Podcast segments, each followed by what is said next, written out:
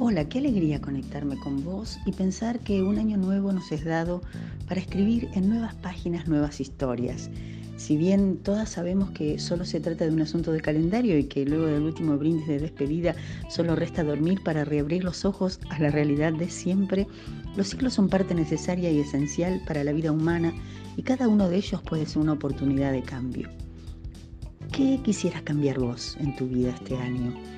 ¿Qué cosas que estuvieran en tus manos cambiar pondrías en la lista? ¿Qué te impide o te impidió hacerlo hasta hoy?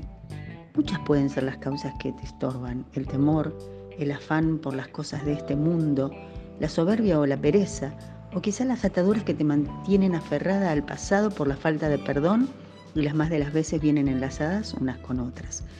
La mejor y buena noticia del día es que quien nos ha diseñado y conoce nuestras necesidades y lo profundo del corazón humano, nos da razones que explican la necesidad humana de cambio.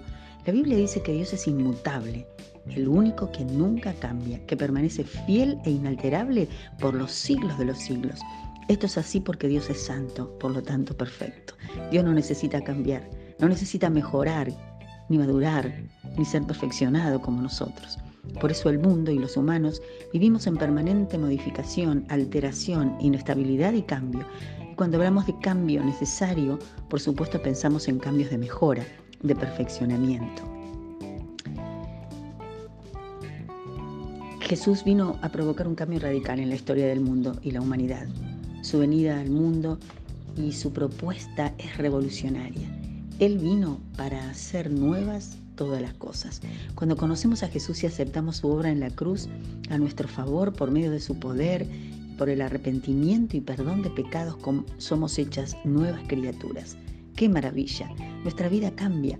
La vida del creyente en Cristo es una vida en permanente cambio al tomar el desafío de ser día a día transformada a la imagen de Cristo. Muchas veces este proceso de tono ascendente, de gloria en gloria, se ve entorpecido a causa de nuestra debilidad y nuestra falta de convicción para resistir al pecado y nuestra pecaminosa manera de pensar y actuar. Una de las cosas que más pueden afectar o entorpecer un cambio en este sentido es la deliberada persistencia que tenemos en disimular nuestras faltas, en negar nuestro mal proceder, en no asumir la responsabilidad de nuestros actos, eligiendo culpar a otros, o tal vez disfrazar la verdad, hacer oídos sordos a la voz de la conciencia que nos acusa por la falta de perdón, por la avaricia, la soberbia o por nuestras actitudes egoístas, y aún por aferrarnos a la tristeza, por recuerdos dolorosos de pérdida o defraudación y daño que otros nos hubieran provocado. Por eso este nuevo comienzo puede ser una oportunidad para encarar el asunto y dar mayor lugar al poder transformador del Espíritu Santo.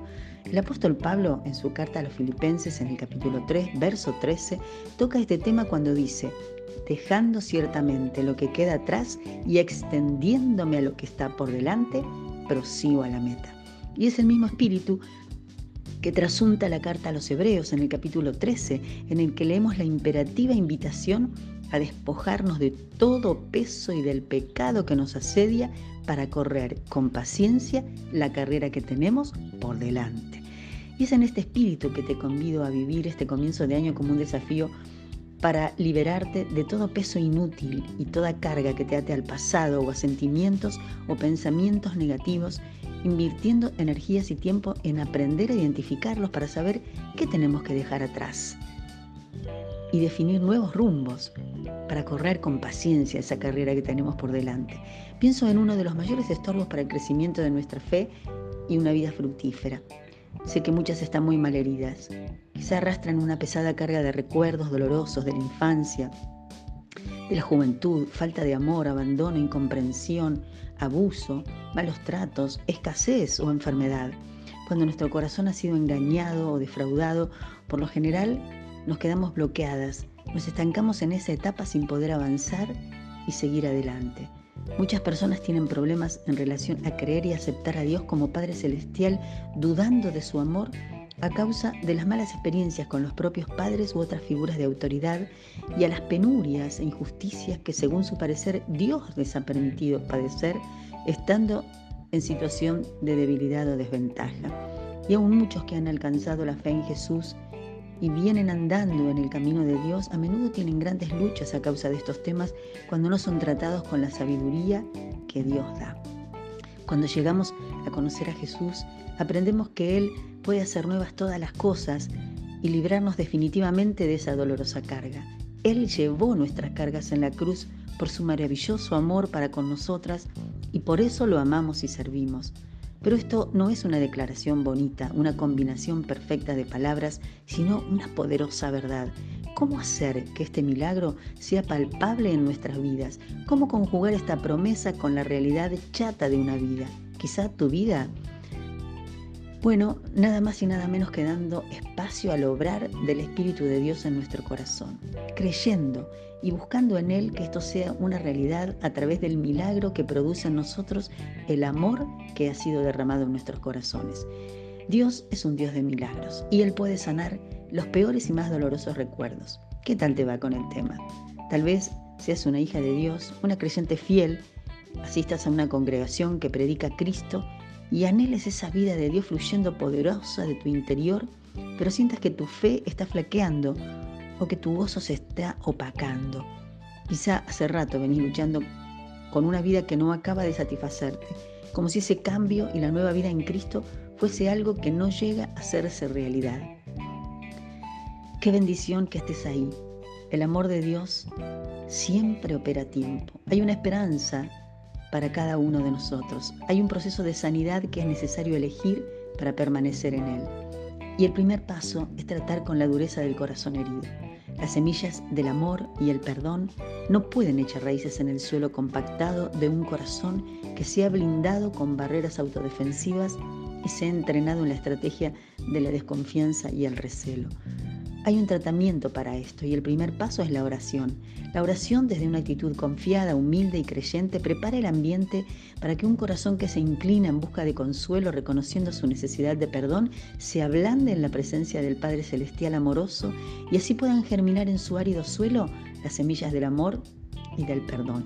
Tal vez si no sos vos, conoces a muchas personas que están luchando con este tema. Meditemos por un momento en este llamado a la reconciliación Revisemos el pasado y enfoquémonos en el presente. Tal vez aparezcan rostros, escenas de vivencias dolorosas, tal vez frases, palabras hirientes. Para cada una de estas situaciones hay posibilidad de restauración. Puedes comenzar a clamar ahora mismo, por vos misma, por algún ser amado, cercano que conoces. Podemos empezar a derramar el corazón en la presencia del Señor buscando consuelo y rogándole nos ayude a recordar y perdonar, así como Dios nos ha perdonado en Cristo. Es indispensable esta sanidad, que es la que nos permite amarnos y aceptarnos a nosotros mismos primero, a perdonarnos, para perdonar a quien nos haya herido, para poder así amar a Dios con todo nuestro corazón y al prójimo como a nosotras mismas. Si tu corazón está sensible y abierto a vivir un proceso de restauración en este sentido, no dudes en buscar ayuda. No dejes pasar esta oportunidad porque es la palabra de Dios que nos llama a sobrellevar las cargas los unos de los otros, a exhortarnos, a amarnos y provocarnos a buenas obras.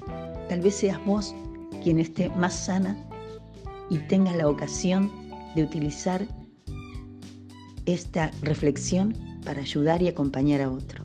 Oro a nuestro Señor por un año de crecimiento en el conocimiento de su persona para cada una. Mi corazón se enciende en gratitud y alabanza a nuestro Dios por cada momento que nos permite compartir. Que sea hoy llena, que seas hoy llena de su gracia y poder.